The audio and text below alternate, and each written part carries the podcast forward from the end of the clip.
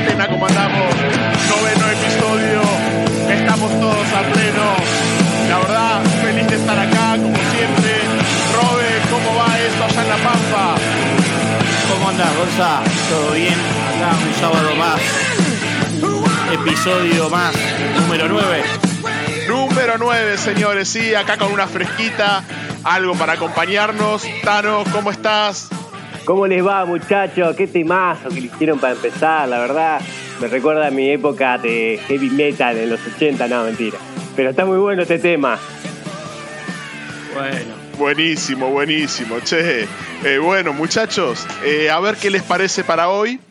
Eh, hay algo que la pandemia nos robó, que es algo que amamos todos, que algo que disfrutamos un montón, que siempre que cada vez tenemos un rato libre, un fin de semana incluso, lo pensamos, el tema de viajar. Eh, a mí la pandemia particularmente me robó la posibilidad de conocer Europa, eh, me robó unos cuantos euros también, pero bueno, ya está. Eh, son circunstancias, son temas que no se pueden planificar. Eh, pero bueno, queremos hablar de, viajes, de nuestros viajes, de nuestras anécdotas, de cosas que recordamos, cosas locas que nos hayan pasado. Así que, muchachos, ¿qué les pareció? Podés empezar contando vos qué es lo que te pasó, porque vos tenías planificado un viaje a Europa para este año, ir a visitar a Martín. Pero nada, contá, contá qué, cómo te fue, qué es lo que estás haciendo, cómo la venís peleando para, para que te devuelvan lo que pusiste, ¿no? Para el viaje. Sí, sí, sí, sí. Bueno, gracias British Airways a todo esto. Muchas gracias por cagarme. Pero bueno, eso es otro tema. Eh, muchachos, la realidad fue esta. Eh, el 21 de septiembre del año pasado, con Caro estábamos caminando por un conocido shopping de acá de la ciudad de Buenos Aires y vimos una agencia de viajes, entramos y dijimos, che, ¿cuándo podemos ir a ver a Martín? Y bueno, nos acercamos, sacamos los pasajes, empezamos a planificar para eh, marzo, abril de este año. Eh, la idea era salir el día después de mi cumpleaños, el 4 de abril, y pasar más o menos un mes allá en Europa.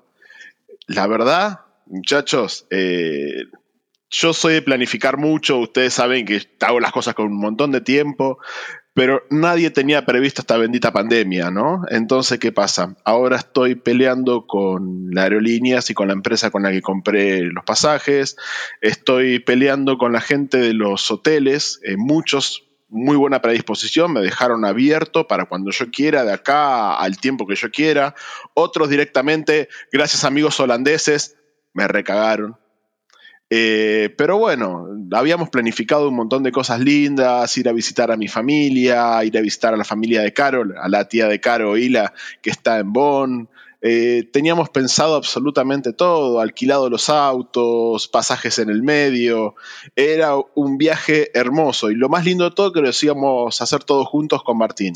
¿Sabes qué es lo más particular de todo esto?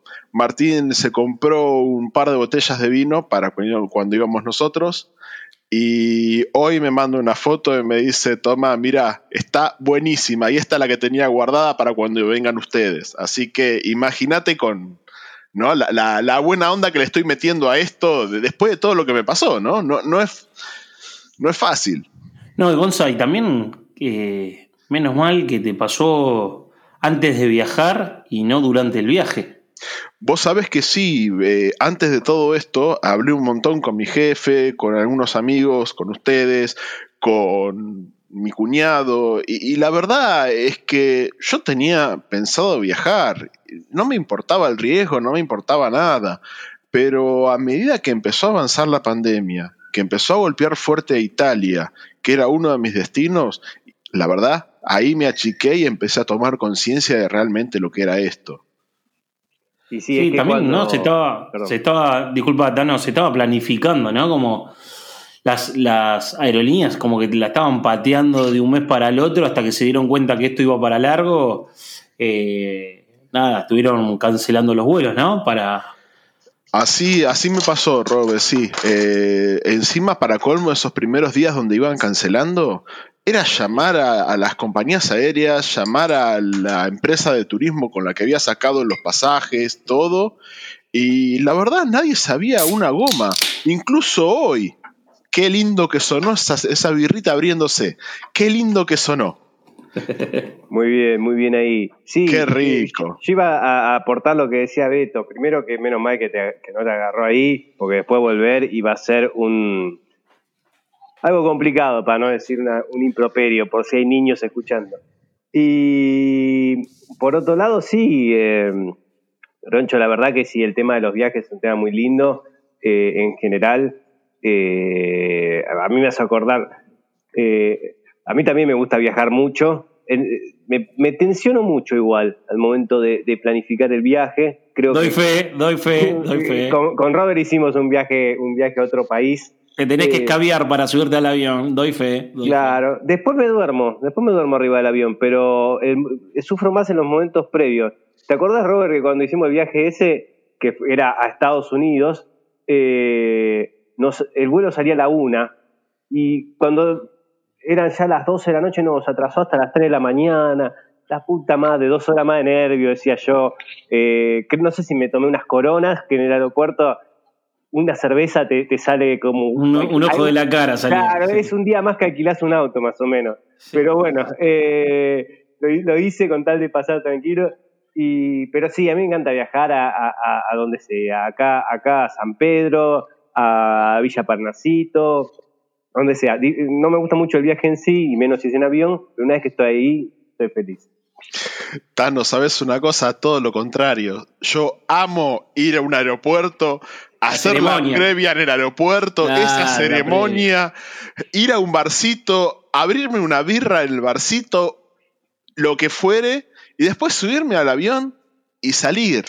Eh, ¿Será que estoy tan acostumbrado a viajar? Porque, viste, también por laburo viajo un montón en avión, ahora por suerte no, pero la verdad eh, es, que, no sé, me emociona el tema de ir a Ezeiza o ir a Aeroparque.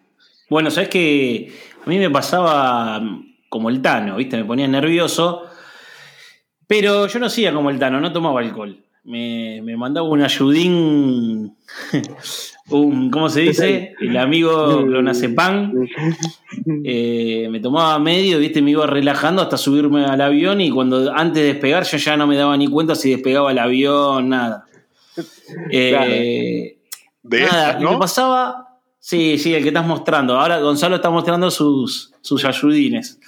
No, y me pasaba que no disfrutaba, no, no, no podía disfrutar el que todo el mundo lo, la pasa bien, ¿no? Va, va al free shop, eh, se toma no todo el mundo, no todo el mundo. Sí, no todo el mundo, pero los normales, digamos, eh, van al free shop, se toman una cervecita, se ponen un poquito de perfume, qué sé yo, hacen, hacen el recorrido de Seiza, que es muy lindo aparte.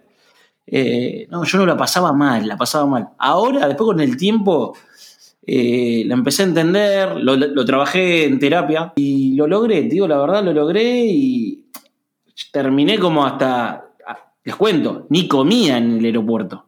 Ahora, si veo un, no sé, un McDonald's, como como un chancho y, si tengo que despegar, nada, salimos. Qué bueno, Beto, que, lo, me das esperanzas que se puede superar eso. Yo pensé que me iba a morir con eso. Eh, pero sí, yo, yo te digo, yo ya cuando salgo hacia el aeropuerto, ya sea me lleva alguien, algún familiar, o me tomo un remiso, no sé, ya es un sufrimiento. El día, creo que el día mismo que voy a viajar, ya me amanezco con una tensión impresionante. Y me relajo cuando eh, aterriza el avión. Recién ahí me relajo. Uy, Tano, qué jodido. No, a ver, a mí me da ansiedad el tema de viajar, me da mucha ansiedad, ¿no? Pero por el lado bueno, ¿viste? El tema de querer ya estar en el aeropuerto. Eh, después cuando estoy en el aeropuerto ya estoy nervioso para subirme al avión. Después de subirme al avión ya me relajo, lo disfruto un montón. La verdad que me gusta volar. Y cuando llego, bueno, ya está. Es, es la panacea, es la gloria. Igual muchos viajes largos, largos no tuve, tuve tres viajes largos, ¿no? Después se ha acostumbrado a volar qué sé yo, una época iba una semana al mes a Comodoro Rivadavia por laburo y el viajecito de dos horas me clavaba durmiendo todo el viaje. Así que tuve costumbre de volar. Mira, la forma que yo lo pude Tano superar fue nada, hablándolo primero con la psicóloga, diciéndole, che, me está pasando esto, me pongo nervioso. Encima, cuando te pones nervioso, no sé, me agarraba como, no sé, me agarraba cualquier cosa, ¿viste? Eh, nada, como ganas de ir al baño. Eh, estaba, ¿viste? Nada, ya estaba, perdías el control de todo. Y, un punto de lo. Ah, hablándolo, que era como que yo sentía que cuando ya despegaba el avión no tenía esa libertad de que, por ejemplo, cuando vas en la ruta, digo, bueno, freno en la IPF tal o en el medio de la ruta o lo que quiero. Era como que no tenía yo esa libertad del manejo. Y después nada, entendiendo de que es un vuelo, de que si se cae, se cae, nos caemos todos, eh, de que hay más accidentes de micro que en avión, y eso es verdad. Sí, eh, todo, todo bien, Robert, todo bien. Empezás a estudiar todas las probabilidades, digamos. Yo, yo te entiendo. bueno, ya estoy entregado. Creo que es más seguro viajar en avión que viajar en ascensor. Lo que te digo. Tal cual. y me caí en ascensor yo. Me caí en un, de un cuarto piso. Pero. Así que. Pero. Más allá de eso, yo te digo, eh, por más eh, seguro que seamos, cuando el avión empieza a cabecear, ahí todos rezamos, ¿eh? Ninguno, hasta, el capitán, hasta el piloto se pone a rezar, me parece.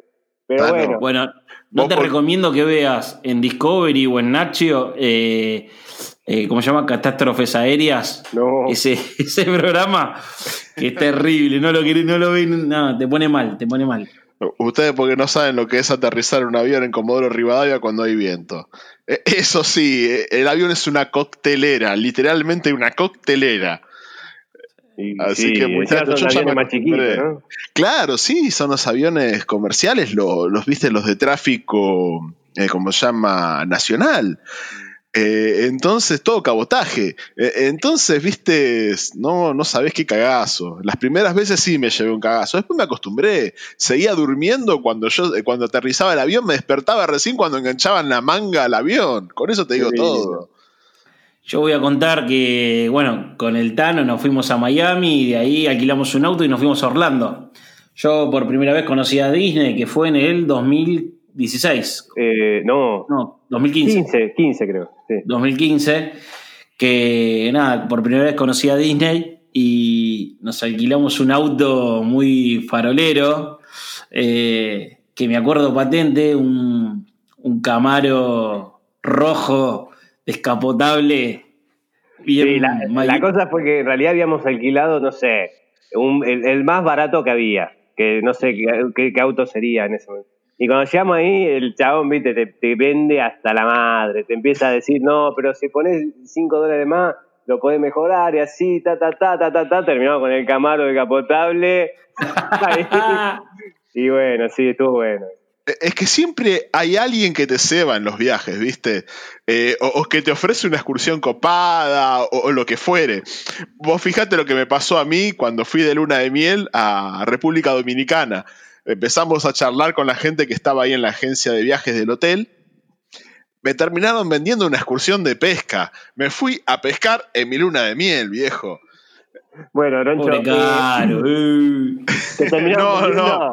No mientas más, Groncho, querías ir a pescar vos. Sí, fuimos Sí, ya la sabía, la sabía y. Está bien que Caro escucha esto, pero bueno. Eh, Groncho, esa, no se la cree nadie.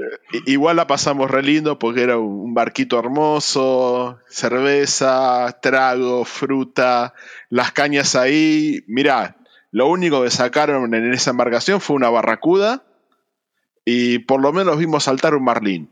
Con eso fui completamente feliz y recorrimos todo el frente de costa de, Punta Cana, que es realmente precioso, sinceramente precioso. Eh, pero bueno, viste, estas cosas de los viajes siempre, siempre son así. Beto, vos sabés que hablando de ansiedades y todo eso, una vuelta tuve una, una experiencia, 2013 fue, que con Caro decidimos tomar un crucero acá en Buenos Aires. Sí. La realidad, ¿no? Es que, bueno, el, único contra que tenía ese crucero es que estaba lleno de argentinos. Después estaba espectacular. Eh, por otro lado, eh, ¿cómo se llama? No es una contra, Groncho, eso. No, sí, sí, Tano, sí. sí, sí, sí, es una contra. Eh, eh, la, realidad fue así. Incluso para que sea para algún memorioso, en ese barco, cuando yo subía, ¿no? Anclaba en tierra y bajaba un grupo de barra bravas de Racing que habían hecho mierda el crucero no, rayaron el, el, piano, ¿no? No sabes el desastre que hicieron. Entonces, viste, se estuvieron arreglando el crucero, dejándolo en condiciones, y la gente abajo esperando para subir, imagínate. Ahí en el Quinquela Martínez, acá, viste, en la costanera. Sí. Pues, en la terminal de cruceros de Buenos Aires, eran casi 3.000 personas que subían a ese barco en un hall enorme y todos con un numerito y una tanda para subir, para poder hacer migraciones, todo eso. Yo no me olvido más, estuvimos desde las 9 de la mañana y recién a las 4 de la tarde subimos al barco. Bueno, esa es la cagada de los cruceros, Groncho. Porque a mí me pasó lo mismo, que yo tuve la oportunidad de hacer un crucero desde, por Europa, y tenés que sacar numerito, esperar, y después cuando estás arriba con el número que termina de tu pasaporte y nacionalidad, salís a tal hora, y me, pasaba a veces que tenía que salir como a las 6 de la mañana. Es un garrón. Y si yo tardaba, o sea, si yo en ese horario no estaba, tenía que esperar que salga todo el barco, todo el turista, todos los turistas, y después salía yo. Bueno, y a mí que me gusta dormir, nada. ahí estaba la puteada.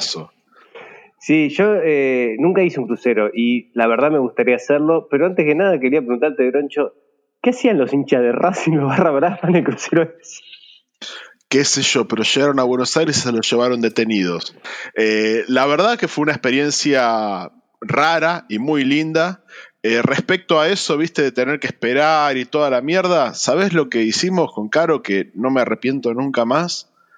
Compramos casi todas las excursiones premium para bajar primero. Para, les pregunto, ah, sacaste tema de excursiones. Pregunta a los dos. ¿Excursiones o se mandan por, por motus propia, van solos, no les gusta que nadie cumplir horarios? que nadie les diga nada, o sea, agarrar el tipo ese manualcito que te dan de, del país donde vas y salís a recorrer. En mi caso, Beto, eh, yo te digo depende. En algunas cosas, a mí en general me gusta ir por motus propio, no quiero tener que cumplir horarios. A mí me gusta en mi viaje, eso quizás a veces discutimos con mi mujer, que a ella le gusta aprovechar cada segundo de la estadía en los lugares. Y a mí me gusta dormir, sí, grande Tano. Eso, por eso con el Tano en, Miami nos llamábamos bomba. Che, Tano, ¿nos tenemos que levantar temprano? No, Robert, quédate tranquilo, vos dormís hasta la hora que vos quieras. A mí también me gusta dormir. Y, le, caíamos al parque a la una del mediodía. Claro, y nos perdíamos capaz el desayuno, pero bueno, eh, cuando podíamos lo, aprovechábamos y cuando no, te quedabas durmiendo. Eh, es parte de disfrutar también poder dormir hasta hasta cualquier hora. Entonces, faltaba, a veces. Faltaba el groncho en ese viaje. faltaba el groncho, porque si no, ¿sabés qué? A las 6 de la mañana los tenía todos arriba, carajo. le, decía al Tano, le decía al Tano, acá si está Gonzalo, ¿sabés qué? Nos tiene con un palo en el orto. y, y, bueno, respondiendo a la pregunta, sí, eh, en general me gusta mandarme, pero he descubierto que en algunos casos, cuando vas a ponerle a visitar alguna atracción que tiene cierta historia, un lugar histórico, quizás conviene ir con una excursión o con un guía que te explique mejor cómo es la, cosa, ¿no? Vos sabés, a mí me gusta planificar, ¿no? Yo soy un tipo muy planificador, incluso Caro también es reordenada, restricta. Entonces, ¿qué pasa? Cuando yo hago un viaje, planifico. Planifico qué lugares quiero conocer, cómo los quiero conocer, quiero entender más o menos cómo viene la dinámica, todo, pero a mí me gusta hacer un mix, ¿no? mandarme por la mía, donde se puede, y aprovechar alguna que otra excursión para estar, viste, más tranquilo. Tiene, tiene sus pros y sus contras la excursión, ¿no? Pero, por ejemplo, voy a República Dominicana, todo el mundo va a nadar con delfincitos, toda la bola. Yo no soy de ese estilo, yo fui a nadar con tiburones. ¿Blancos? No, no eran blancos, eran nodriza, pero igual, eran tiburones y tenían casi 3 metros de largo. Así que es algo interesante. Yo por ahí, viste, también me, gusta eso, viste, de planificar cosas. Esas son boludeces de turita. Yo le di de comer también a tiburones. O sea, son cosas que corres riesgos en unas vacaciones. Al pedo. Porque estás lejos, ¿entendés? Si el tiburón justo se levantó con el pie izquierdo ese, esa mañana que vos le fuiste a dar de comer, te come una mano, ¿entendés? Cagaste, te cagaste las vacaciones, ¿me entendés? O fuiste a nadar con los tiburones. Estuvo Te mordieron al pedo. Nada, ¿viste? Son esas cosas que hace uno que acá no las haces. Yo no voy a ir a un lugar, no voy a ir a un lugar donde esté algo completamente inseguro, aunque sí lo he hecho, porque me mandé en medio de la selva de Haití cuando fui a República Dominicana, cuando Haití estaba en un conflicto grande, solamente para conocer un montón de plantaciones de cacao, un montón de cosas que realmente no son comunes. Eh, y así me pasa con todos los viajes, ¿viste? Por, ahí vas planificando, vas armando excursiones, esto, qué lindo, qué lo otro, pero se te ocurre, por ejemplo, como me pasó, eh, qué sé yo, eh, tuve alguna, alguna salida media loca, ¿no? En Cancún, por ejemplo. Alquilé un auto y me fui manejando hasta Chichen Itza. ¿Por qué? Porque no me bancaba los horarios de las excursiones. Ustedes dicen, viste, despertarse temprano y todo eso. Yo no me bancaba los horarios de las excursiones, agarré, me alquilé un auto y me fui hasta Chichen Itza. Y la pasé bárbaro. Yo en Cancún, cuando fuimos con Mariana, eh, estábamos alquilando el auto y el que nos daba el auto nos dijo, consuman, eh, o sea, consuman lo nuestro, ¿no? Eh, porque se ve que hay muchas cadenas internacionales. Bueno, se ve, no, hay muchas cadenas internacionales en México. Entonces, medio como que nos quedó picando eso. Y a su vez siempre nosotros llevamos ese manual de 10 tips que tenés que visitar del lugar donde vas.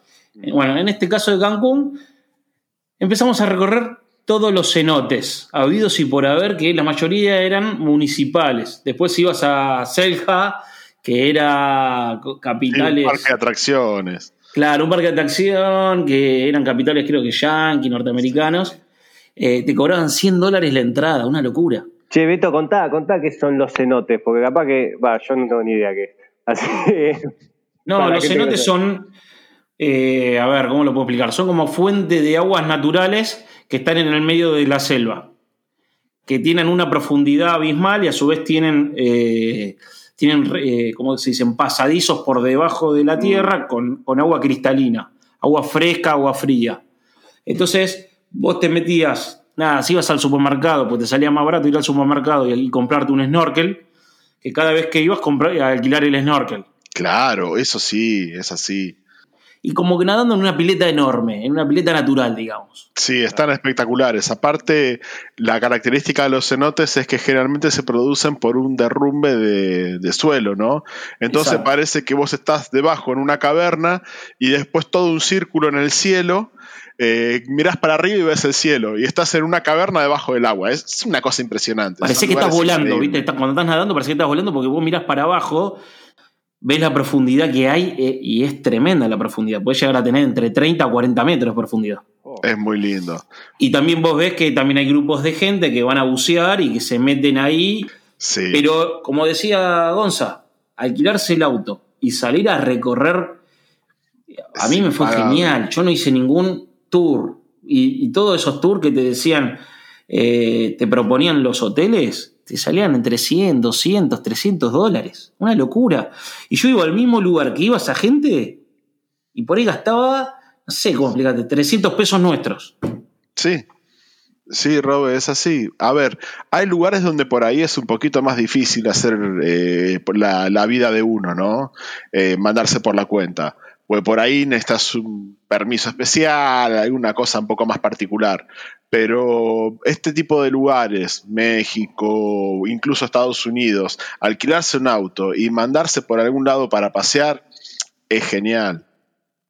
Y bueno, yo cuando de luna de miel nos fuimos a, a Europa con mi mujer y pasamos por Italia. Mis antepasados son de Italia, de un pueblo que se llama Castropiñano. Y ahí eh, cuando nosotros fuimos a Roma, queda cerca de Roma. Es vicino a mi aflia. Es vicino a mi aflia, sí, así es, así es. Eh, y, bueno, yo agarré y me alquilé un auto y nos fuimos hasta Castropiñano, que es cerca, son 150 kilómetros de Roma más o menos, pero es camino de montaña, se hace lento. Y bueno, está bueno eso. Llegamos ahí y un pueblo, imagínense, de, no sé, 300 personas y todos te, te miraban raro, nadie iba a ese pueblo de montaña. Y veían un, dos personas, total pinta de turistas, y te miraban. Y yo, bueno, eh, yo cero italiano, le decía, eh, yo sono di Felice, eh, mi familia vive aquí. Y ahí cuando escuchaban di Felice, se ve, entendían y decían, ah, sí, acá, y te señalaban y así fuimos conociendo lo que era el pueblito. Pero sí, esas cosas de mandarse por su cuenta a veces eh, llevan buenos resultados. Siempre llevan buenos resultados. Mira, en el viaje que había planificado tenía la intención de ir a San Salvo, que es el pueblo donde nació y vivió mi nona. Y bueno, me ha conectado con un montón de gente de San Salvo e incluso con familiares que ni siquiera sabía que existían. Me estaban esperando para un casamiento, Tano. Obviamente con todo este quilombo el casamiento no se hizo. Y bueno, vas a poder ir, Broncho. Y esperemos, esperemos que pueda arreglar algo con los chantas estos de British Airways. Son piratas del aire, perdón que lo diga así, pero la verdad se portaron muy mal conmigo. Eh, y bueno, les voy a dar, también el vínculo de este podcast para que me escuchen decirlo también. Está bien. Eh, pero bueno, en algún momento se va a dar. Yo creo que esto tiene que terminar en algún momento. Tenemos que pensar, no sé cómo será la nueva normalidad de los viajes, ¿no? Mira, yo creo, escuchando y viendo eh, influencers en, en, Instagram, gente que viaja, pues yo sigo mucho también muchas agencias de viajes, personas que recorren el mundo, etcétera. Veo que en Europa están viajando entre los países de la comunidad europea. Yo creo que cuando llegue el verano y esto se aplane o baje este, este, virus de merda, eh, por ahí no vamos a tener la posibilidad, hasta que no salga la vacuna, obvio, ¿no? De irnos a otro país, pero por lo menos por ahí podemos ir a recorrer la Argentina de punta a punta. y es un lindo plan, no está mal ese plan. No, no, no solo no está mal, sino que a mí me encanta recorrer Argentina eh, mira, ya te digo, en Buenos Aires hay lugares hermosos sin irse muy lejos. Eh, y, bueno, en toda la Argentina tenés, tenés todo, tenemos todos los climas, todos los paisajes. Eh, a mí me encantaría poder, mira, poder irme un fin de semana ahora a algún lado y bueno, todavía no, se puede. Es que nosotros tenemos muy metido eso, irnos un fin de semana, más que nada también por el tema de aprovechar las pescas y todo eso. Eh, la verdad es que hoy por hoy, ¿qué más me encantaría agarrar, subir todas las cosas de pesca a mi familia, decirle muchachos, nos vamos a tal lugar a pescar, como hicimos hace un par de años los tres ahí en la Isla del Sol, que fue una de las pescas más lindas que recuerde. Sí, aclaremos que la Isla del Sol se llamaba el camping, un camping de Villa Paranacito, eh, en honor, había que, había que traer el tema de la Isla del Sol eh, para escucharlo. Eh, pero estuvo muy buena esa pesca. Fue la, última pesca que fuimos juntos. La última pesca que fuimos juntos Fue hace dos años, creo. Sí. No, o tres. ¿Dos? Dos. Dos años. Dos años. Fue hace dos años porque yo después de esa pesca me vine para acá, para La Pampa. Eh, es que fue como una especie de despedida. Fue una especie de despedida, exacto. Eh, el viaje de honor de la pedo despedida. Nos agarramos en esa isla. Uy, qué lindo sí, Sí, ahí me di cuenta cómo Broncho ronca como un hijo de mil puta y bueno, tengo que aguantar ahí durmiendo, pero, pero bien, bien, la verdad que la pasamos de 10 y el asalto. Aparte, nosotros hay que contarle a la gente en que nos caracterizamos que cada vez que nos vamos, no sé, un fin de semana a algún lado, nos llevamos comida y chupi como para 10 semanas. O sea, y, y encima la liquidamos en ese día, todo. Sí, ¿se acuerdan la proboleta? ¡Ay, Dios, qué rica! Escúchame, Beto, pero eso tiene una explicación y a eso también se puede llegar a decir. Nosotros vamos a pescar juntos de que tenemos 15 años, ¿no? Y cuando teníamos 15 años no teníamos mucha plata, era lo que nos daban nuestros viejos y todo eso. Y por ahí nos íbamos un fin de semana y llevábamos comida, pero nos cagábamos de hambre. Entonces, Íbamos cuatro días y llevábamos tres latas de atún eh, una, una tirita de, de falda. de falda o algún corte lo más barato, pero poco, casi asado ni hacíamos. No, fideos, todo enlatado era. paté, arveja, atún, me lo acuerdo patente pero nos cagábamos de hambre. Y bueno, y por eso ahora que somos grandes, que tenemos un poco más de suerte, eh, llevamos absolutamente todo. Yo me acuerdo que en esa pesca llené una ladera de birra y nos tomamos toda la birra. Y encima no eran birras comunes, acordate, Tano, las cervezas inglesas que estaban muy buenas de sabor. La Abbott, la recomiendo. Si la marca Abbott quiere mandar un cajón eh, de canje, será bienvenido. Espero que no sean socios de British Airways porque no nos van a mandar un cajón ni en pedotano. Ahí no, ahí no. Así que la verdad que el tema de viajar, el tema de si nos ponemos a contar nuestras anécdotas de viaje, de pesca, de ese viajecito que tuvimos cuando éramos chicos a San Bernardo, esas vacaciones en el 2001, creo, 2002, por, esa época fue. Eh, que estábamos recontra tirados y la pasábamos bárbaro. La verdad que tuvimos muy lindas anécdotas, muy lindas cosas. Eh, y bueno, yo lo que realmente espero es que haya una normalidad para volver a, viajar, para volver a pasear. Eh, no sé, a mí la Argentina es un lugar que me encanta. Me encanta incluso ser turista en mi ciudad. Acá en la ciudad de Buenos Aires, salir un día de turista es hermoso. Sinceramente, es una ciudad hermosa.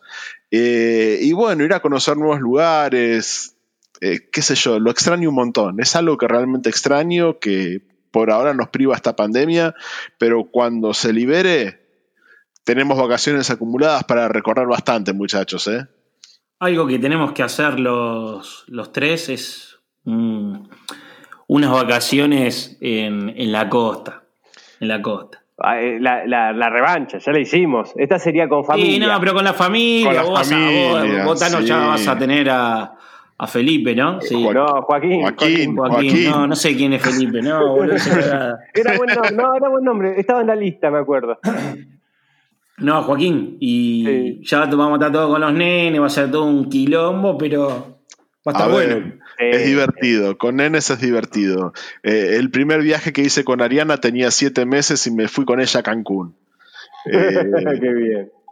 No, no sabes. bueno, y yo me fui con, Jacinta con, también con siete meses a Miami. Que digo, la verdad la pasamos medio incómodo porque era todo nuevo, viste, viajar con un bebé.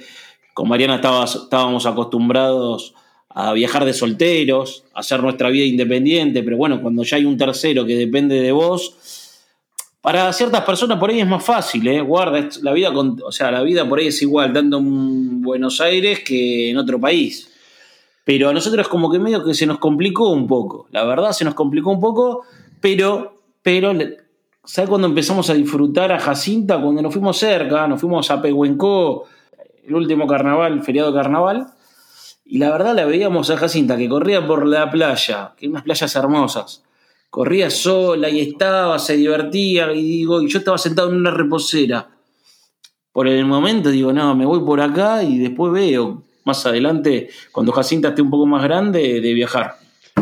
Sí, sí. sí. Eh, no, yo lo que quería decir dos cositas, que primero quizás fue más difícil, pero es algo que igual se puede hacer. No es imposible, digo, viajar con un niño. No es imposible. Eh, es más difícil. Van cada uno. Yo tengo la teoría de esta, van cada uno. Hay gente que por ahí no se hace tanto problema, se relaja más todavía, qué sé yo. Por ahí requiere otra planificación. Esa es la Exacto ahí está, ahí, hacia ahí va. Por ahí nosotros no generamos esa planificación alrededor de Jacinta. Entonces, nos parecía todo, viste, todo nuevo. Aparte, padres primerizo era todo nuevo, viste.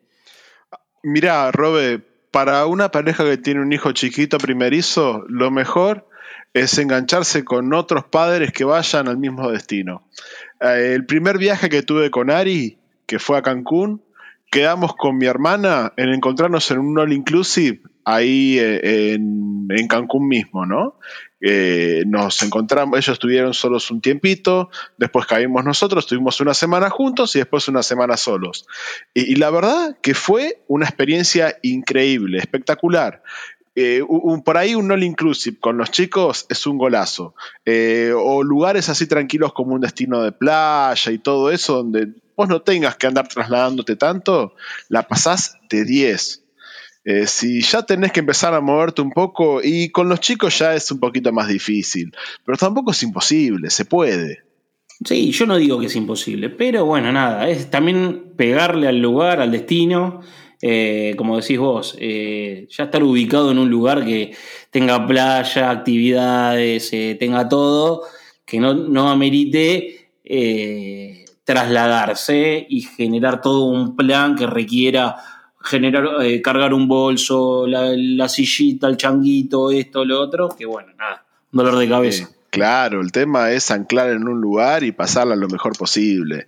Eh, con los chicos generalmente la vas a disfrutar muchísimo más así. No sé, Tano, después vos nos contarás. Te tocará Obvio. Vamos a ver, vamos a ver. Para mí va a ser una experiencia nueva. Y, y sí, bueno, no se olviden, chicos, que ya lo, lo hablamos en otro podcast eh, de nuestro viaje a Las Vegas. Eh, que para mí, cuando lo hagamos, eh, hay que hacer un podcast desde allí. Obvio, ¿sabes qué? Mi sueño es a Las Vegas con ustedes dos. Yo me imagino también haciendo uno en la playa con la caña en la mano, a la noche, con el farolito, matándonos de risa y tomando birra. Eso también sería genial. Creo que en algún momento se tiene que dar algo así. Bueno, muchachos, eh, la realidad es esa, ¿no? Habrá que esperar cómo viene esta nueva, la, nueva realidad que, nos espera después de la pandemia y cómo podemos empezar a planificar y cómo podemos empezar a disfrutar los viajes. Eh, sinceramente, si hay algo lindo de viajar es la compañía con la que uno va. Eh, al principio por ahí fueron nuestras parejas, ahora nuestras parejas y nuestros hijos. Es momento de empezar a disfrutar viajes con amigos y con familia. Así que cada momento de la vida es especial, cada viaje es especial y bueno, nos da un montón de posibilidades de, conocer, recorrer, disfrutar. Así que esperemos saber qué es lo que pasa con la nueva normalidad. Eh, aprovecho muchachos para mandarles un abrazo enorme. Eh, la verdad que nuevamente disfruté nuestro noveno podcast. Es muy, pero muy, muy confortante hacerlo. Gonza, eh, el próximo podcast estamos en el episodio número 10. Así que vamos a meter un vivo, vamos a ver el horario, después lo vamos a anunciar en nuestras redes sociales. Amigos en cuarentena, que ya que lo, menciono, nos pueden empezar a seguir. Amigos en cuarentena, en Instagram, en Facebook y en Twitter. Eh, ahí vamos a anunciar en qué momento vamos a hacer el podcast en vivo y bueno, los amigos que nos sigan nos pueden sugerir temas y bueno, lo vamos hablando, saludamos, etcétera. Vamos a tratar de hacer tipo una especie de radio en vivo. Eso está bueno porque así nos eh, alivia a nosotros la tarea de pensar un tema. Si lo sugieren, nos ahorran un trabajo. Y por otro lado, quería dar un saludo a nuestra gente, a nuestros oyentes de Estados Unidos, de Carolina del Sur.